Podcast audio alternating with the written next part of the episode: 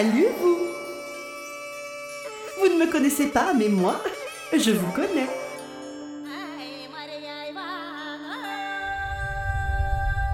J'étais là quand votre soleil est sorti tout bébé de son nuage de gaz, la première fois où il s'est enflammé. J'étais là aussi quand des milliards de vos années plus tard, cette flaque visqueuse et verdâtre flotta dans l'océan primitif, annonciatrice de... vous, petits microbes Ça sur Terre Mais qui a dit que c'était elle? Anton, peut-être, mais sûrement pas moi.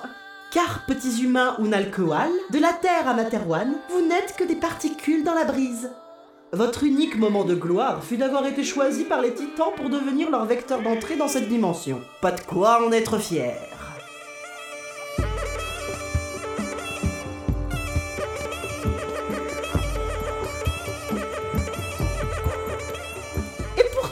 Cela allait donner à vos deux espèces un élan inédit de votre évolution. Un saut imprévisible dans le grand arbre de la vie. Vous allez devenir des... manteaux.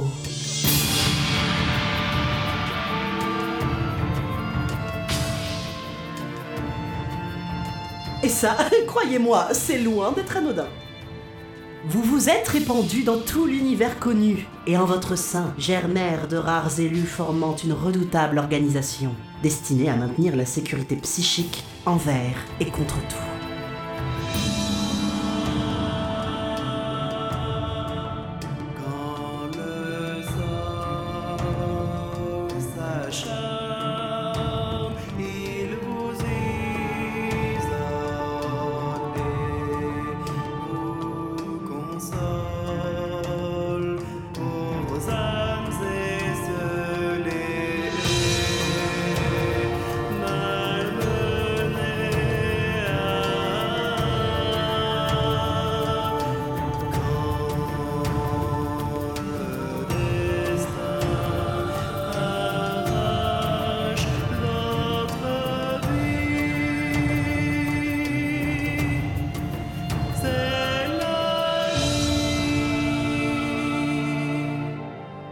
Préparez-vous à suivre les forces mentales.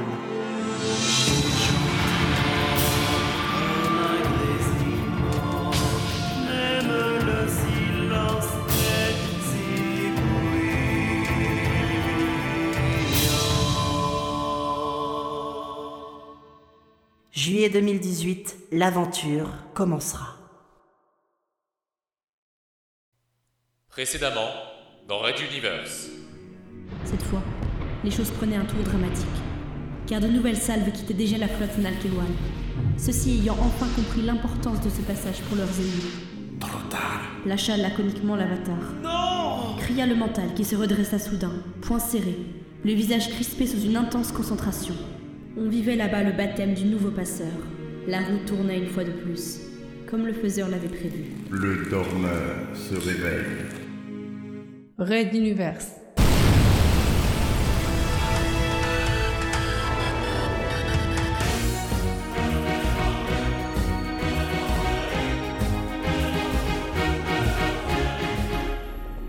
Chapitre 26 Casualisme Épisode 3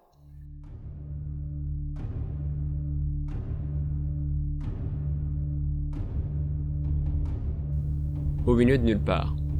C'est ainsi que l'agent Stuff McDonald, dit Stuffy, pouvait décrire les résultats des sondages que les maigres ressources de sa capsule de sauvetage lui transmettaient. Rien. Le vide. J'espère que tu vas me trouver un programme multivisuel plus intéressant pour les prochains jours, toi. Murmura-t-il à l'attention de son ordinateur central. Déjà 24 heures que l'agent des forces mentales s'était réveillé à l'intérieur d'un quasi-sarcophage, perdu dans l'immensité intersidérale. Allongé à l'intérieur d'un volume à peine plus large que lui, il scrutait l'écran de contrôle, pilotant ce qui pouvait l'être par deux parties de clavier glissées sous ses doigts. Le responsable de la grande flotte du chancelier suprême, le professeur Carmack, l'avait déclaré comme traître et mutin avant de l'expulser dans l'espace, le destinant à une mort certaine. L'esprit de Stuffy venait alors tout juste d'intégrer un nouveau corps, mettant fin à des longs mois de douleur ininterrompue à la suite d'une détérioration accélérée du précédent, non mature. Retrouver sa trentaine d'années et sa chevelure brune lui avait pourtant semblé une bonne idée.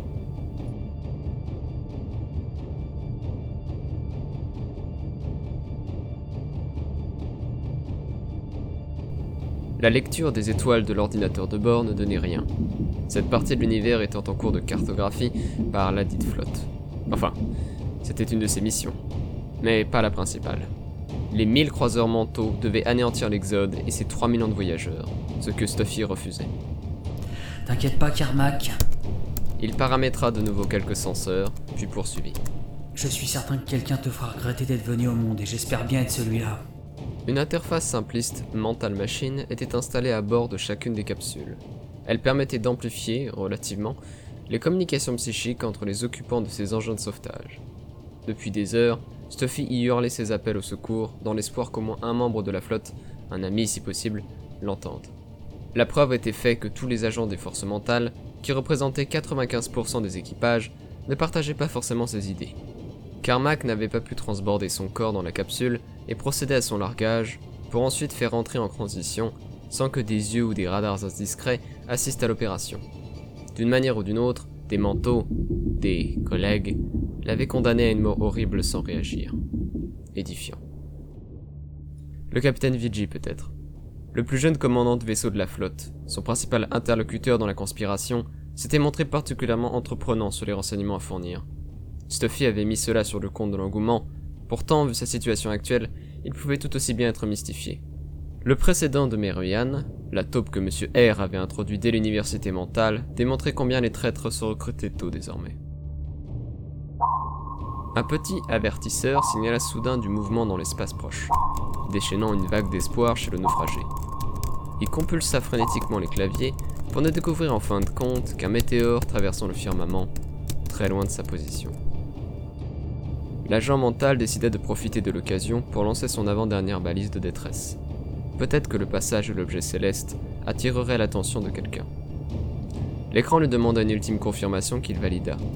Derrière lui, le bruit sourd de quelque chose se décrochant, suivi d'une propulsion, apporta une petite animation qui s'estompa rapidement. Le transmetteur s'éloignerait autant que ses réserves de carburant dureraient. Puis il déclencherait une impulsion radioélectrique de basse fréquence, repérable par n'importe quel appareil de communication à portée. Mais pas seulement. Stuffy se concentra. La balise était aussi équipée d'un amplificateur psychique, comparable à celui au-dessus de sa tête. Pour quelques secondes, le même laps de temps que le signal physique, il allait pouvoir hurler sa détresse qui serait relayée par le transmetteur. Sa pensée porterait plus loin et peut-être alors que... Appel de détresse, je suis l'agent Stuff McDonald des forces mentales de Materwan. Si vous recevez mon message, remontez son émission. Vous me trouverez dans une capsule de survie. Appel de Son détresse. signal psychique dura les 10 secondes prévues pour le calibrage des batteries de la balise, puis tout s'arrêta, laissant Stuffy sur sa faim. Il ne restait pourtant plus qu'à attendre. Il activa un petit contacteur sur sa droite, qui déclencha la descente, à proximité de ses lèvres, d'une paille bleue, celle de la bouillie nutritive arôme Rubiano. Ce nom provenait d'un savoureux plat de Materwan que les ingénieurs ayant conçu la capsule avaient cru bon de synthétiser ici, espérant sans doute remonter le moral des naufragés. Stuffy grimaça lorsque la pâte fondit dans sa bouche. Visiblement, ceci n'avait pas souvent goûté de Rubiano. Il se promit de tenter un autre parfum au prochain repas.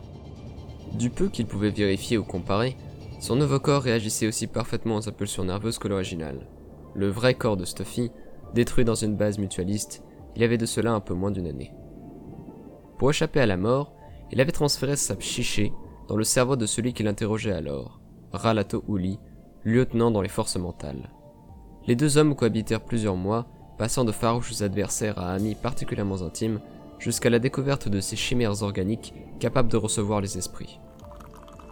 Nouveau contacteur, un petit vin moelleux, toujours aussi synthétique, lui fut administré par une seconde paille, jaune cette fois. Il en profita pour ouvrir sa braguette, ce qui fut reconnu automatiquement par l'ordinateur central comme un besoin pressant. L'absence de pesanteur permet cela d'autoriser une rapide aspiration de tout liquide flottant dans le maigre habitacle grâce à plusieurs orifices disséminés un peu partout. Pour femme ou homme, tout semble bien anticipé à bord, même si Stuffy ignorait encore un détail. Dis-moi, boîte de conserve, si je veux faire la grosse commission, t'as prévu quoi?